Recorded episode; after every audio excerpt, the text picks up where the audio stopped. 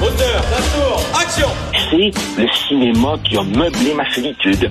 C'est le cinéma qui a été mon ami, mon grand frère, qui m'a donné mon code moral, qui m'a donné des valeurs, qui m'a fait voyager dans le temps et dans l'espace. Un autre cinéphile au bout du fil.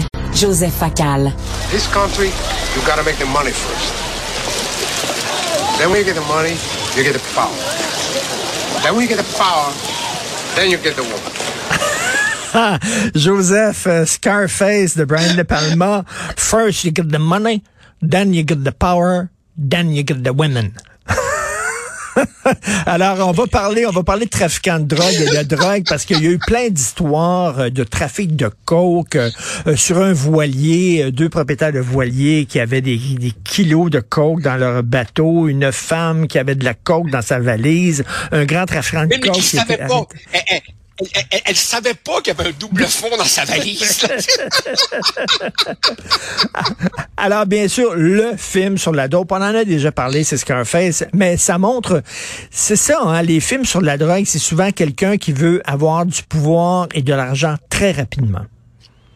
Écoute, c'est drôle parce que les films sur, sur la drogue, évidemment, pour un scénariste, tu as des possibilités cinématographiques extraordinaires, mais aussi pour un directeur photo, pense-y, les films sur la dope te permettent de faire des images, un visuel complètement déformé, avec de la musique flyée par-dessus. Donc, c'est un rêve pour un cinéaste, un film sur la dope. Puis t'as raison, thématiquement, c'est aussi, bon, souvent le rêve de l'argent et du pouvoir rapide, mais d'autres fois aussi, la dope est utilisée un peu comme dans Easy Rider pour faire un Oui. portrait générationnel. Puis d'autres fois aussi, la dope est utilisée comme fil conducteur pour décrire des classes sociales. Tu auras par exemple les seringues sales dans les quartiers pauvres et la poudre dans le nez pour les riches jet-setters. tu sais, la, la dope comme révélateur des hiérarchies sociales. Alors ça. évidemment, écoute, on n'a pas fini. Hein. The Wolf of Wall Street, à The Mule, à Basketball Diaries, à Easy Rider. On pourrait faire deux semaines sur la drogue à Hollywood. Eh, Exactement. Écoute, je te laisse parler. Et ça, ce film-là, je l'ai tellement aimé. Et c'est un film un peu oublié de Ridley Scott qui s'intitule American Gangster. On écoute euh, un extrait de la bande-annonce. The man I worked for had one of the biggest companies in New York City. He didn't own his own company. White man owned it, so they owned him. Nobody owns me, though.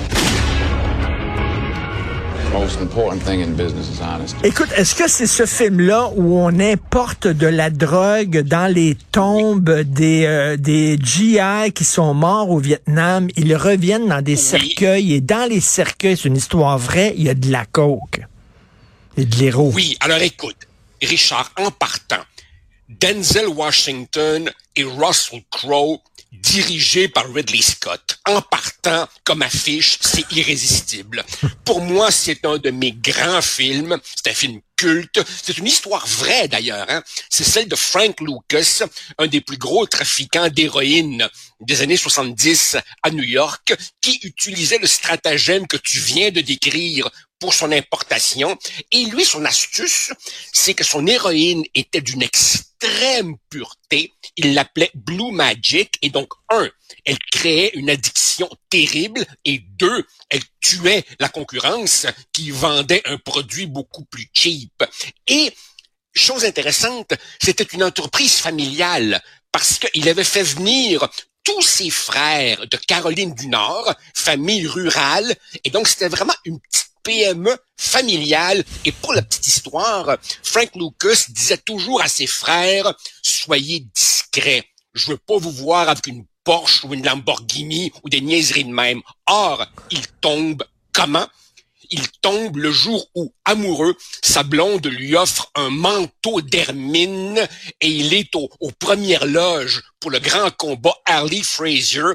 Et là, la police, qui évidemment sait que tout le crime organisé est ringside et prend des photos, se dit, mais qui est ce gars-là avec un manteau spectaculaire? Et lui court après, euh, Russell Crowe, Richie Roberts, qui a du serpicot en lui, c'est-à-dire le flic honnête qui refuse de tremper dans les combines de ses, de ses collègues. pour moi, American Gangster est un grand film injustement oublié. Tout à fait, injustement oublié. C'était l'époque où Russell Crowe avait une carrière. Maintenant, il fait des films, des navets qui sortent directement euh, en vidéo. Je sais pas ce qui est arrivé exactement à sa carrière à Russell Crowe. Euh, moi, écoute, un autre film culte concernant la drogue, Midnight Express. Oh! Oh.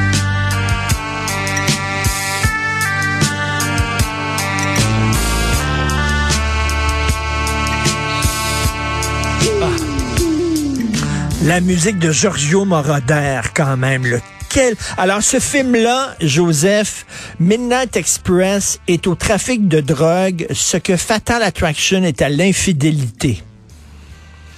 C'est-à-dire, tu regardes ce film-là et tu dis, hey, Christy, que je ferai pas ça parce que j'ai tellement peur de me retrouver dans une cellule en Turquie. Mais c'est drôle que tu dis ça parce que, à la différence de American Gangster et d'autres films dont on pourra parler, ça raconte l'histoire vraie d'un petit touriste. C'est un petit kid qui s'en va en Turquie avec sa blonde et qui se dit, waf, deux petits kilos de hache. Mais c'est pas du tout un trafiquant euh, organisé. Il se, il se noue ça autour de la taille avec du tape et il se fait pogner en montant dans l'autobus. Et bien entendu, je sais, je sais, Richard, ça va faire sourire les jeunes qui nous écoutent peut-être, mais pour des gars de 60 ans comme toi et moi, là, ce fut un film culte Ah ouais, pour notre bien. génération.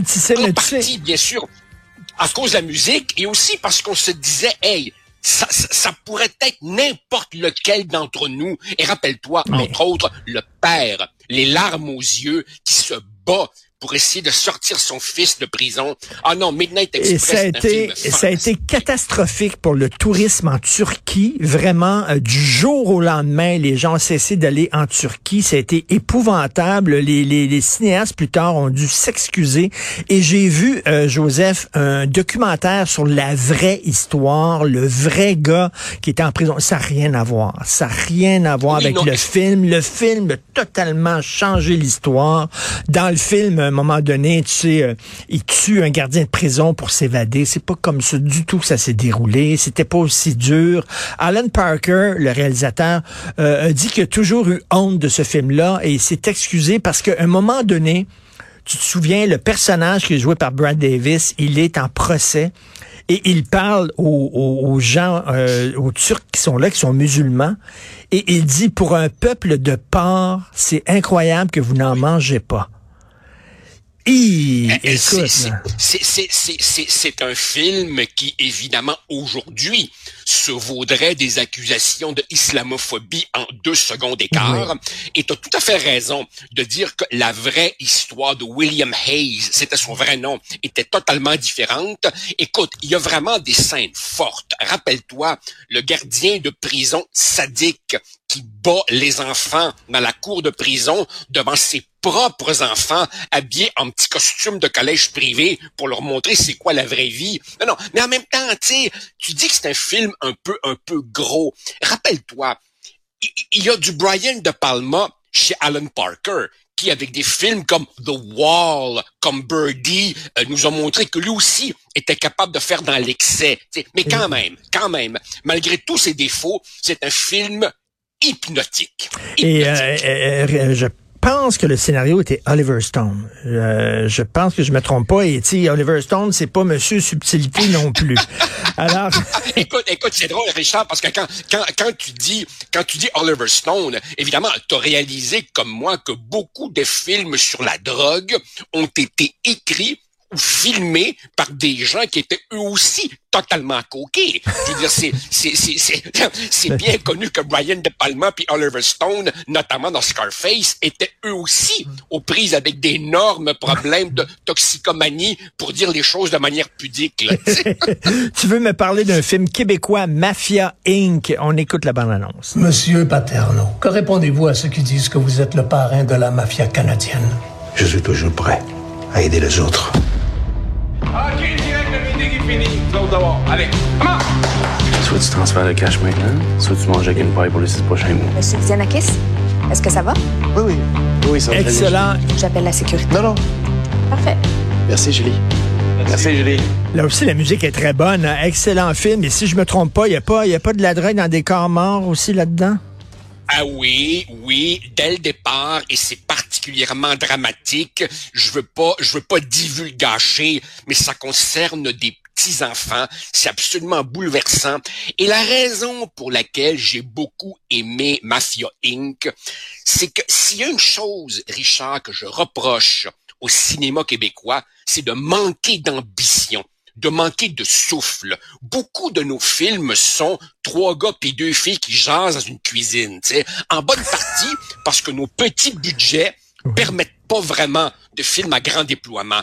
Et ça, c'est un film qui a du souffle, qui, qui, qui, qui, qui, vise haut. Euh, évidemment, bon, euh, Daniel Grou Pods a des petits bouts dans le film, dans le livre de Cédillo et Noël qui porte le même nom.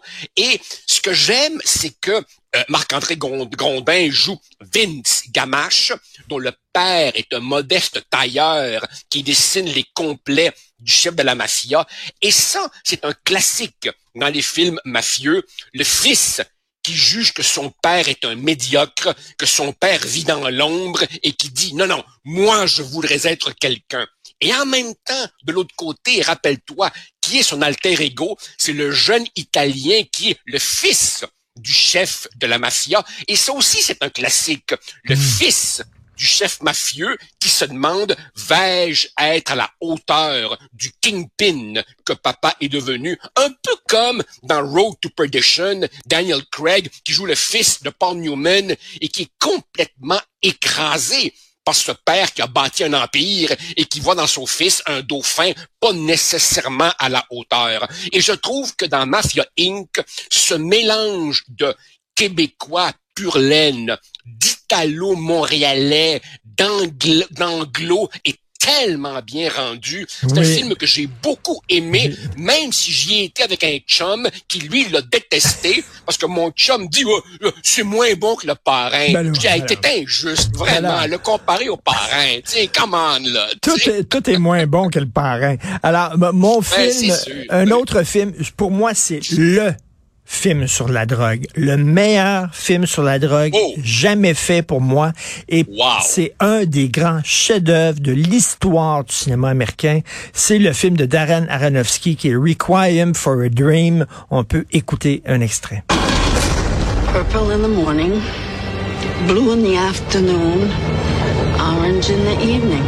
Just like that. One, two, three, four.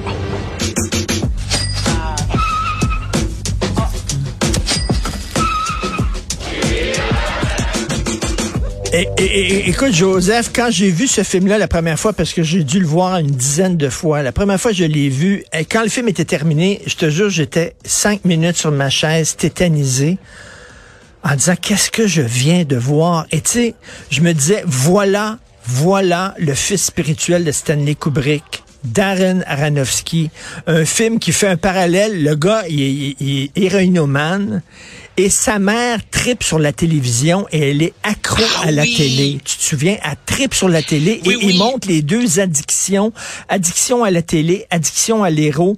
La façon dont c'est réalisé, c'est à tomber sur le cul. Te- Écoute, Richard, il faut que je me précipite pour le regarder de nouveau. Je l'avais vu à sa sortie. J'avais trouvé ça évidemment éblouissant. Il y a quelque chose d'intéressant là-dedans. Corrige-moi si je me trompe, mais euh, le, le personnage obsédé par la télé, elle rêve, si je me rappelle bien, de euh, euh, participer à un quiz télévisé. Et donc, et donc, il faut qu'elle soit mince. Là, elle se lance dans une diète.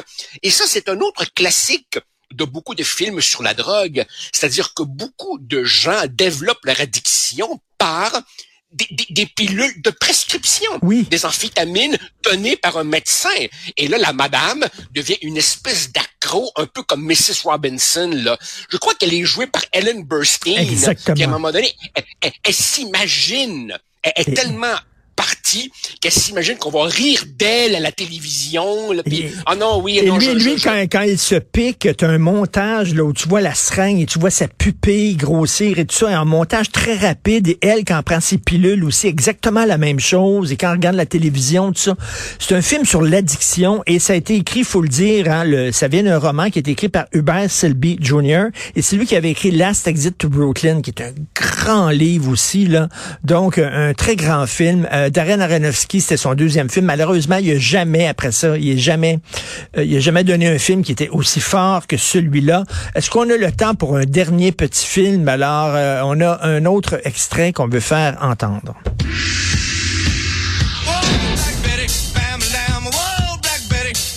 Where did you get this stuff? Colombia. I can't feel my face. Senor Escobar wants to see you. We're going into business together. I want to start right away.